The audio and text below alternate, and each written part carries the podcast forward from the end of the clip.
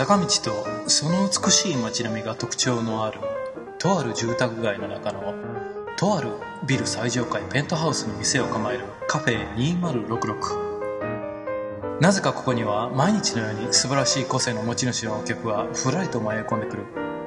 さて今日はどんなお客が扉をくぐり抜けてくるのだろう。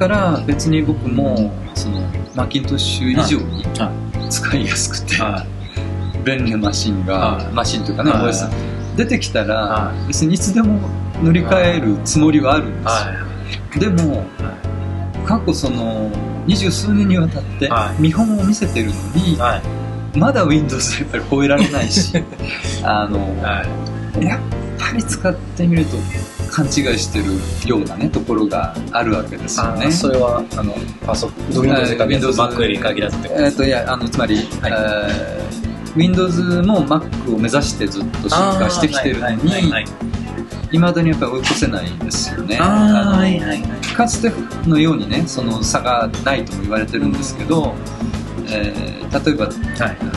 Mac の場合はカバーフローっていうのがインターフェースでありますよね、はいはいはい。そうするとあのよくメディアの記事で、はい。Windows Vista に、はい。あの Aero っていうあのはいはいはい。あれはしかも高機能なグラフィックプロセッサー積んでないとはい。使えませんけど、はい。ウィンドウがはい 3D で 3D 表示されますよね。でであれがカバーフローとね比較されてるわけですけど、ああそうなんですか。全然違うものなんですよね。はい。その一つのウィンドウの中で、はい。あの各ファイルが流れていくのと、ウィンドウが切り替わってるのは全然違うのに、はあのやれどっちがみたいな話をするわけですね。あそういうのがまだあるんですか？ありますあります。あのでやっぱり相変わらずほらスタートメニューに終了があんなおかしいとかねいうのもありますよね。細かいこと言い始めたら、ね。あそうですか。はい、はあのでえーやっぱりマウスの動きなんかうん。もドライバーの作り方があの本当にそのイライラするというか 自分の思った通りのところで動かないとかね、えー細かい作業しようとするとこう震えてしまうとか、ですね。うん。はいいうのがあるわけですけど、だからまあそのそういう意味ではいろいろね、えーだ例えばあのポメラって出ましたよね。キングジムからポメラっていうあの、文字入力がはいはいはい。テキストしか打てない。記事変えてられました。記事も書きました。ね。ね書きはいはい換はい。あれ僕すごいなんか興味があるんですけどね。ええええ。今日、まあ、僕持ってきてます。あそうなんですか？ん持ってきてますけどもあのまたここの話をし始めると長くなりますね。じゃあじゃあまた後で。あのあれはねはい。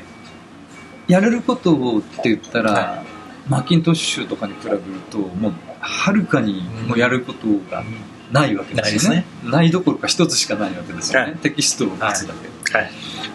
であのしかも、まあ、実売だと2万切ってますけど、はい。定価だと2万7800円とか、はい。はい。えーもうちょっと出したらネットブックが買える、はい。あるいはネットブックでもっと安いのもあるくらいの、はい。あれですけども、あれはでもやっぱりテキスト入力に特化したっていう意味ではよく考えられていて、はい。えーもちろんまだね改良すべき点ってあるかもしれないですけど、はい。あれはすごく認めるわけなんですよね。はい。でマ Mac よりもはるかにやれることは少ないし、はい。同じことは当然できないんだけど、はい。あのあれが目指そうとしてるものっていうか志というか、はいそこはすごくいいわけですね。だからあれはいいと思います。認めるし自はい。分でやっぱり欲しいと思って買うし、使ったりするわけですけども、やっぱりそういうのが Windows から感じられないわけですよね。ですね。うん。そういう部分っていうのはうん。なんいろんなものにあるわけなんですね。だからあの、まあ、それをそのいろんなものに対して当てはめていって、はい。あのまあ、どこに話が向かうかというとアシストーンだったりするんですけど、あの他のものもそうなんですよね、はい。ペンペンとか、うはい。えーカバンバッグにしてもそうだし、はい。あの結局アシストーンを始めたっていうのも、はい。マッキントッシュの記事書く上でいろんなとこ行って僕はい。面白いなと思っったものを買ってきて、はい。記事で紹介したりしたら、やっぱりマックユーザーの方っていうのは大体同じような方向性を持ってああそうですね。面白いって言っていただだけるわけですよね、はい。だけどもそのずるいのははい。買えないじゃないか どこで売ってるんだと。そのなんかねその、はい。どっかヨーロッパのはい。どっかの片田舎の街行かない。と買えないようなものをあのほら面白いでしょ。ああはいはい確かに面白いでもそれはあの、うん。大谷だけしか楽しめない面白さじゃないかっていうのがあるわけですよねでそれであのちょうどたまたまねそのはい。ニュートンショップをやっていた大杉が、はい。あのいや、えーマックとかニュートン好きな人ははい。他のもの、は他のジャンルだはいって、はい。同じような傾向がねはい。見られるはずだから、はい。たまたまコンピューターははい。マッキントッシュを買うし、はい。PDA は、まあはい。当時はニュートンだったんですね、はい。今はアイコンだったりしはい。ます、そういう、えー方向性がある。じゃあ、その方向性に当てはまるものを集めたら、はい。そういう人たちが喜んでいただける、はい。あのお店ができるんじゃないかっていうのがアシストなんですよね。ああそうですか。そうなんですよ。あのまさにそれであの、まあ、大杉は一貨店っていうふうに言うんですけど百貨店じゃないんですね。一貨店。ああはいはい百貨店はデパートはねあの、はい。行くと例えばペン一つ、はい。ペンくださいって言うと、はい。まあ100種類、まあ、もっとあるかもしれない。見せてどうぞお好きなものをっていうわけですよね。でもその中には、あの本当にねそのどうでもいいものも含まれてるかもしれない、アシストの場合は、まあ、一貨店とは言ってももちろんペンでも一種類だけじゃなくて何種類かありますけどうんただあのアシスト的に見てうん。ペンだったらこれが絶対いいでしょう面白いでしょう、えーそういうものだけを集めてくる。それをまあその一貨店というふうに呼んだりするわけですね。そういうまあお店として作った。ああ素晴らしいですね。あの私伺ってて思うんですけどねあの Windows の話をされてましたしあのそのアシストオンさんの一家庭の話もそうなんですけど、えあの大谷さんも含めてそうですし Mac 触ってやる方もそうなんですけど実は Mac だけじゃないんですけど実はカメラマンの人もそうなんですけど、えすごいあの物の質をすごくこうよく見てる方えで、あの皆さんなんか同じところ見張るんですよね必ず。だと思うんですよ。で僕が今ここで何が言いたいかというと Windows がなぜそのまあまあ本当は僕は比較したくないんですけど、え Windows は Windows の良さがあると思ってるんで。僕も本当はねええ。けなしたくないんですよ、ええ。うん。とは思いでます。すね。でますまあまああの僕は何言いたいかというと Windows にはその質が質から生まれてないんですよね Windows って、うん。で Mac は質から生まれてるんで、うん。すごく圧倒的な差だなって常に感じるところなんですよね。あのだから、ええ。ジョブズは、ええ。ビル・ゲイツのことを、ええ。ーテイストがないっていうようなね言い方をするわけですね。うん。あの才能はあるんだけれども、ええ。テイストがないということなのかなっていう気はするんですよ、まあ、センスですよね、まあせんもうこれは、言い換えるとセンスですよね。本当に。でそこはね難しいのは、はい。あのーまあ、こう言ってしまうとももう身も蓋もないんですけど分からない人には分からないんですよ。あのそう。いや言ってしまうとね。いやそのだからつまりセンスとかテイストだから、説明してもしきれるものではないんですよ、はうん、そこでそのなぜかそのやっぱり Mac ユーザーってほら狂信的だとかねいはい。言われるんだけどはなんでそのそんな一つのプロダクトとかはい。一つの会社にこれだけ入れ込めるのかっていうのが理解できない人にはできないわけですよね。で別に宗教でも何でもなくいてね。あの自分のテイストとかセンスに合うだけなんだけども、ね。そこの説明をし始めると、はどんどん狂信的に思われるわけいでしですよ、ょうね。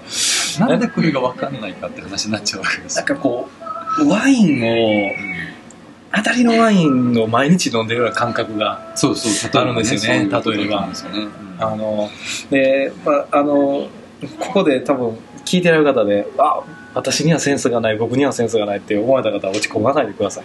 いやいやそうそういうふうに思ってはしまってはいけないセンスはあの磨けます絶対に 磨けますから。あのいろんなものを触ってください。そうそう、あのーはい。やっぱり比食わず嫌いっていうのはいけないですですね。ねうんそうなんです。あの触ってみるとあっていうことがねね。あるんですよ。ですよね。うんで、えー一番いけないのは Windows を触ってあ Mac も似たようなものだろうと思い込んでしまうのがいけないことでで使った上でねやっぱりうん。Windows が自分に合ってると思えばそれはそれでいいと思うんですよ。はい。うんただ最初からそう思い込んでしまうとね、うん。せっかくさっきのあれで言うと自分が自ら枠をはめてしまうことになっちゃうんですよ。すごいあのしあれですね。心理学の話が思いっきり入ってますね。いやいやもう。でも最後はねでもねやっぱりそう哲学とかの領域になっちゃうかなとは思いますよ、すごい僕なんかあのメンタルのコーチをやってるんで脳の構造の背景でええ。人間がどういうふうに行動があのあるのかっていうところが結構そのうん。学ぶんですけどはい。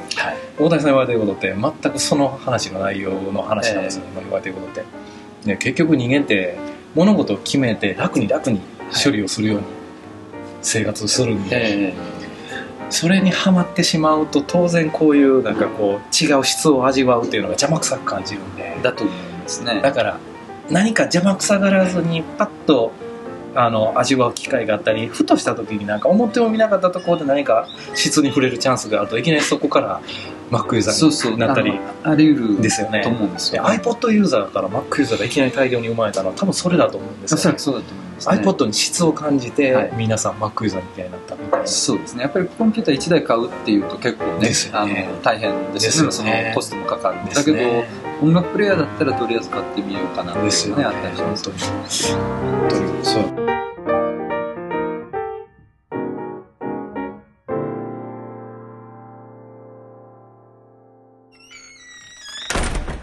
そうです。でもあれですよね。本当に大谷さんはもうそういう質のところをすごく扱ってられるんで。そうですね。ただあの面白いのは僕の中ではあの100円ショップのグッズの中にも面白いなと思って買うものもあるんですよね。それはもうそれ質があるからですよそこに。あそうだからはその安っぽいかどうかとか、ええそのええ。品質そのものではないんですよ、ええではないですよね。ではないんですよ。それから、新しい古いでもないんですね,、はい。ねはい。だから全部自分の選ぶものは全部そういう自分の中ではもちろんフラットで、はい。全部トーカーなんですね、はい。価値が同じなので、はい。あのなんか古いボロボロの自転車とはい。最新型のマッキントッシュも全部トーカーだったりする、ああいいことがありますね。いや実際そう。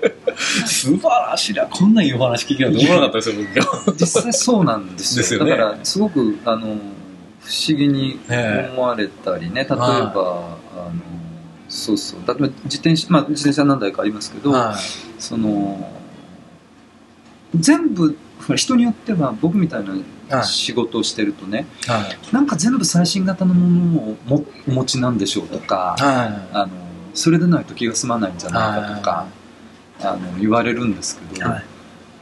絶対そんなことないんですよ。あの別にその新しいもの好きっていうわけでもなくて、うん。あのもちろん新しいものにはそれなりの、うん。そうね、新しい価値観みたいなのもあればそれは認めるんですけど、はい。新しい新型だからって言ってそれだけで認めるっていうのは絶対ないわけですよね。はい。モデルチェンジ前の方がいいと思うものも当然あるわけだし、ありますよね。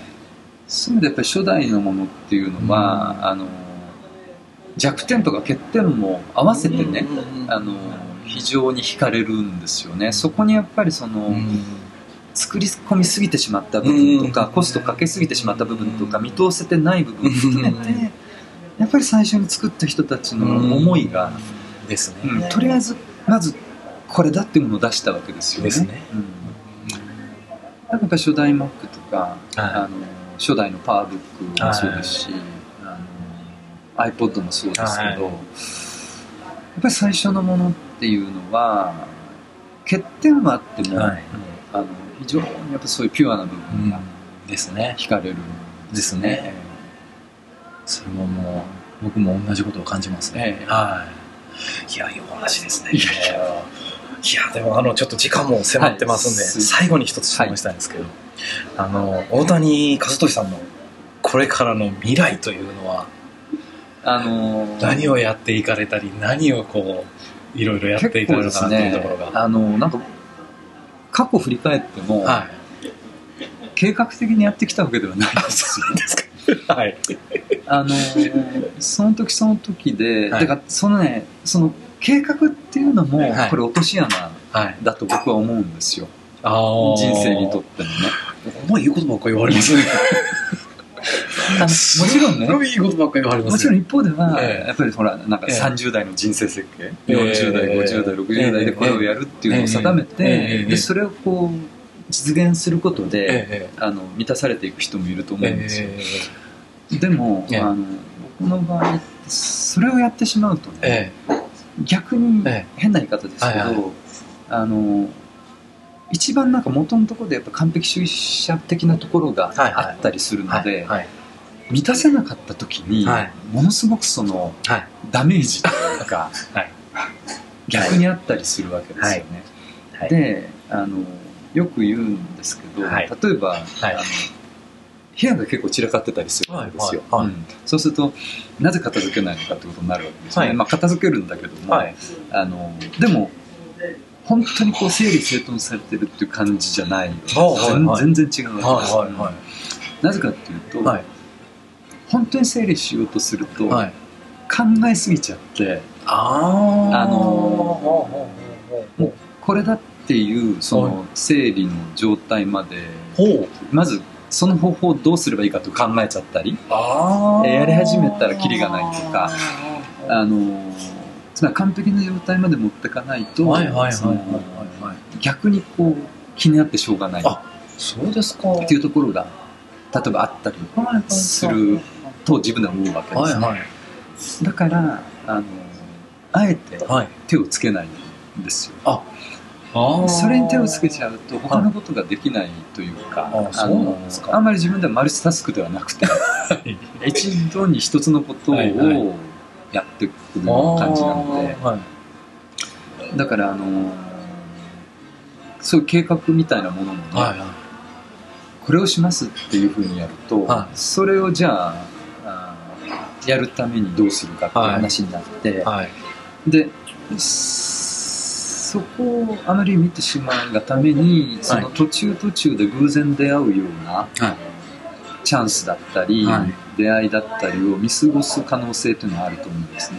あの例えばあの旅行する時もはい。あんまり、まず名所を見に行かないんですけど、あの例えば車ではい。昔何年か前にはフランスへ行ってボルドーかはい。らスペインの方に車で走ってたことがあるんですよ、はい。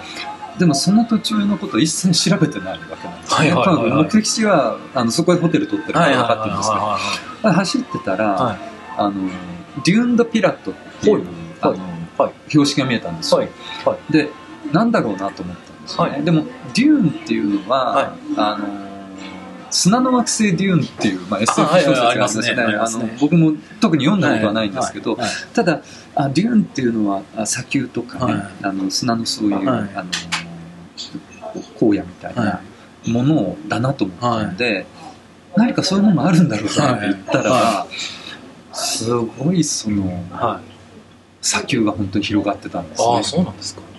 全然その日本でもあんま知られてないと思いますしそうなんですか。デューネ・ピラットってね、はいその後僕何かの時に、はい別の旅行の時にあの、は添乗員さんはい。でこの方ものすごいベテランの方で、はい。その方も知らなかったんですお。であそこはいいとこだから今度そういう旅の企画をね立てたらいいですよみたいな話をしたんですけどあのともかくその時も全然その途中でうん。あのここここ寄ってとか思ってたら絶対そこは立ち寄れなかったと思うんですね。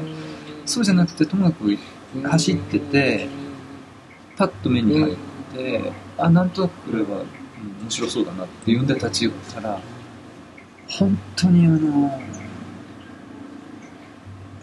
半、うん、片方が、はいえー森なんですよね森が地平線ぐらいまで続いててほそこから急に砂丘が立ち上がってう。はで緩やかに海に落ちてでその砂丘も何十メーターか高いんで、い。はい。あの階段みたいなのを作ってあってそれでこう登って上に出ると急に視界が開けて海が。海が見えるんですよあのだから鳥取砂丘とかとも全然またそのスケールが違う。あ、鳥取砂丘とまたスケール違うんですか？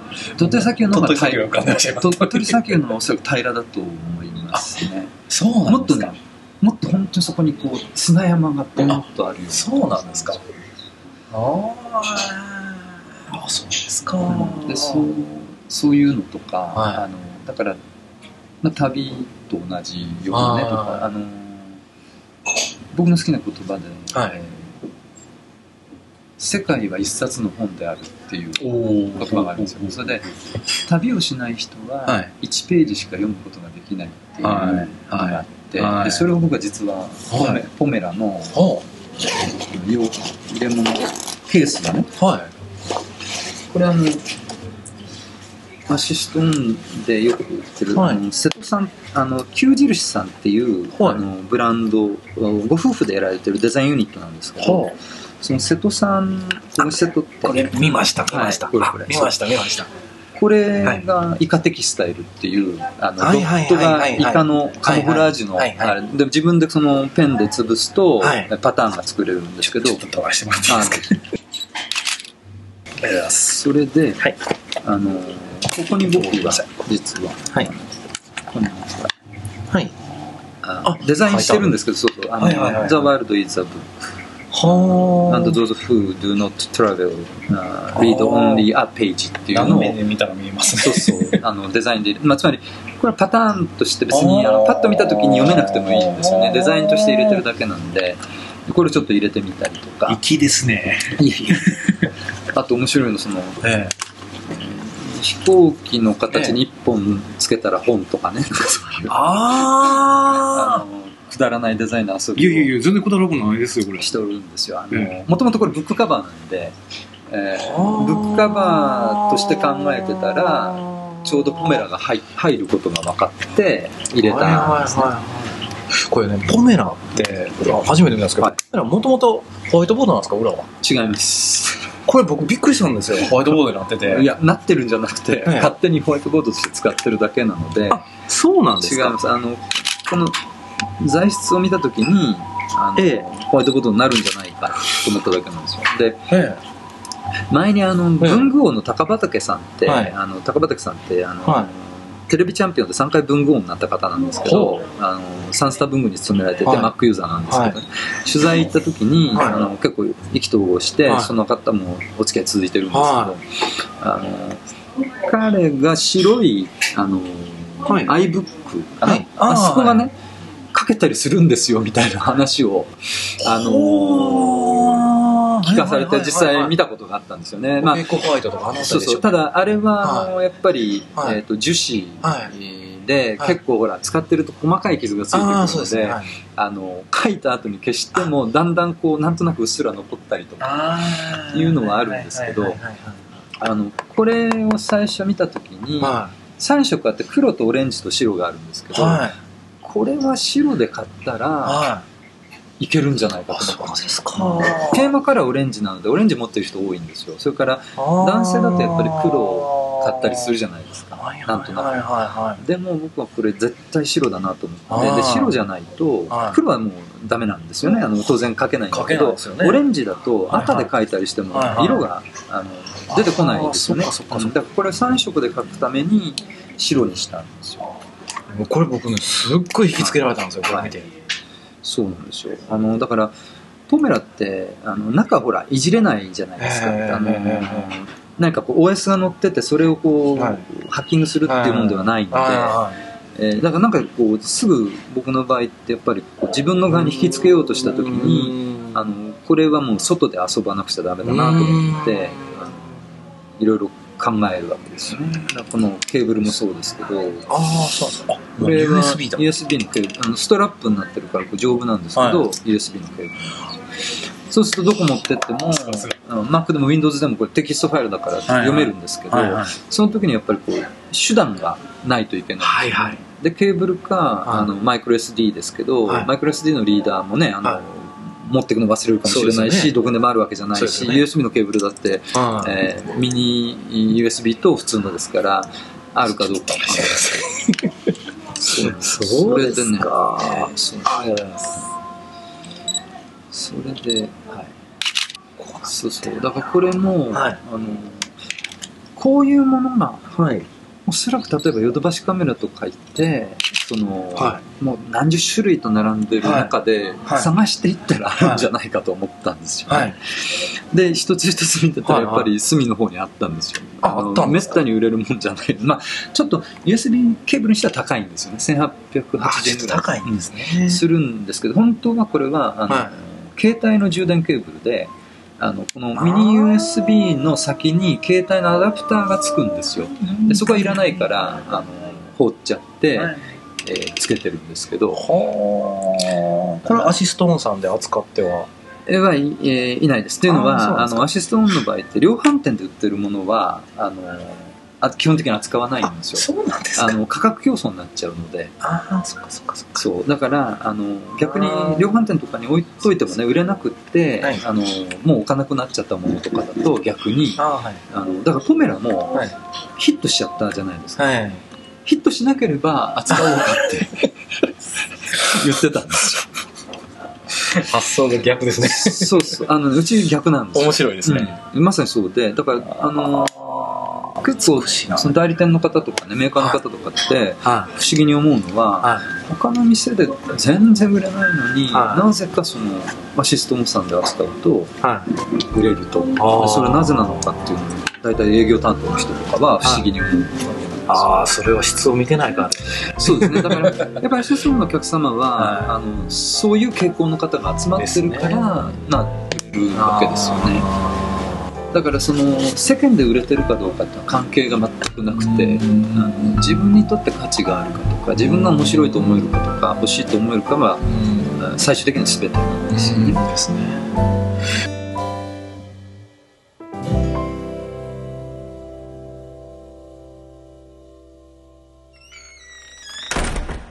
いや僕そのポメラのそのホワイトボードになって、ね、使われてるのを、えー、とワイヤードビジョンではい確か見たと思うんですよ。はいそうでその時に僕ねあの見た瞬間にねあのあこういうののタブレット PC が欲しいって思ったんですよね。バーッと手で書いたええ。らそのまんまそれが読み込まれて、はい。そのままグラフィックで読み込まれて、うん。で自分の手書きの文章でもそのまま残せるみたいな、はいはい。で綺麗にしたい時はなんかそういう処理もかけられるみたいな、あのー一応だから技術的にはえ液晶で表面がスキャナーになってるようなものっていうのは技術発表はされてるんですよね。あそうなんですか。あのあるんですよ。でアップルも特許みたいのは取ってたりもするんですよ。で実際デバイスデバイスは別にどっから発表されて、まあ、特許の関係でどうなってるかっていろいろあるんですけど、ええ。あの技術はあることはあるんですね。あでも、はい。あの全部そうなんですけどアップルが今までやってきたことってそれを世に出すかどうかなのーで,、ですよね。あのよくだから iPod とか見て、はい。い、やこんなの考えてたってメーカーがあるんだけどもだったら出し出せばいいじゃないかと思うじゃないですか。その出るか出ないかっていうのはすごく大きいですよね,、すごいあのタイミングの見払い方うまいですよね。タイミングがあります。はい。そうですね。ですね。だから決してね一番最初にやるとは限らないんですよ。アップル社って。ですよね。よく世界初みたいな言われ方するんですけど、よく見てると実際そうじゃないんでですはないですね、あのまあ今回のネットブックなんかもね、はい。ジョブズはあの、まあ、一部で売れてるかもしれないけどまだ全然その市場としてはよくわからないからあの我々は今参入しない。ですね。ただもし定着するようだったら面白い考えもあるっていうその含みを残してる。でしょうねそんな面白いですね。はい。いやいやありがとうございます。だからそうなんです。あの、まあ、話を戻すと、はい。今後の計画っていうのは、はい。特になくて。特にないっていうよりも、はい。まあ、いつもそのオープンですよね。オープンにしといてで本当にでどんどんその技術的な流れって速くなってきてるので来年何が出るかってある程度ぼんやり分かっても実際に分かんないじゃないですか。うん。この年末にポメラ出るとは思ってなかったわけですよね。ですよね。はい。あのそれからポケットプロジェクターなんかもねありますけど。ああはいはいあれもすごいんですよ、はい。本当にあの、まあ、1年ぐらい前から試作し試作はねあったんですけあどもそうなんですか。でだから、それ次第っていうところもありますよね。ですね。何が出てくるか。で出てきた時にどう自分でそれを対処するかとか消化するかだと思うんですね。ですね。だから昔と違って、うん、昔は、うんまあ、昔は昔なりにいろいろもしねその例えば100年前200年前400年前1000年前に生きてたらと思う時もありますけど あのそそれはそれでまた何かやってたとは思うんですけども、はいはい。ただ昔だったらば、はい。あのうん、例えば来年の自分の暮らしっていうのはい。はある程度わかると思うんですよ。おーわかるっていうかつまり例えば農業をやっていれば、ね、春になったらはい。なんかその、種まきをしてとか、は来年もそうだな。で、まあ、雨が、えーうまく降って、はい。今ね出れば、は豊作になるだろうなとかいうのはありますよね。でその秋祭りを楽しみにしてとか。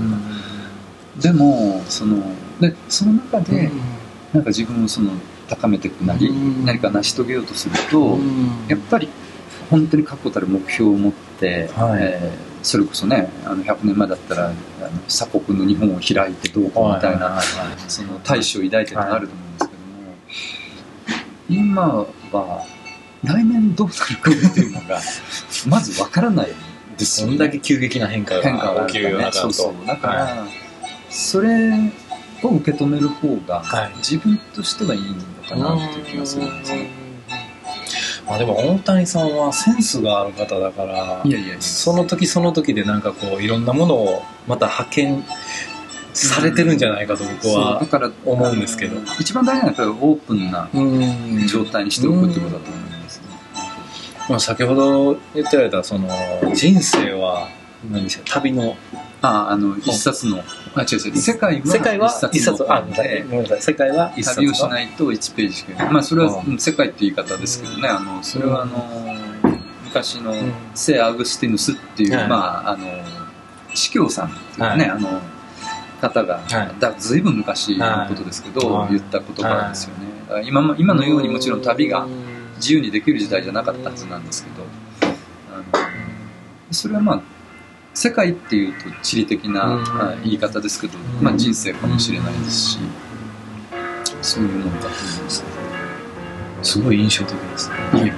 世界は一冊の本ですか？そうですで旅をしないと1 1ページしか1ページしか読めないしか読めない。自分のいる場所のページしか読めないです。なんか大谷さんのあり方が伝わりますね今の言葉確かにいやありがとうございます本当に貴重なそうですはいすいません大幅に時間がちょっと。ずれ込んでしまって。で最後にちょっと締めを。ああそれではあの今日は、えー大谷和俊さんに、えーお客様として来ていただきました。今日は貴重な時間ありがとうございました。あこちらこそどうもありがとうございました。はい、ではここで終了になります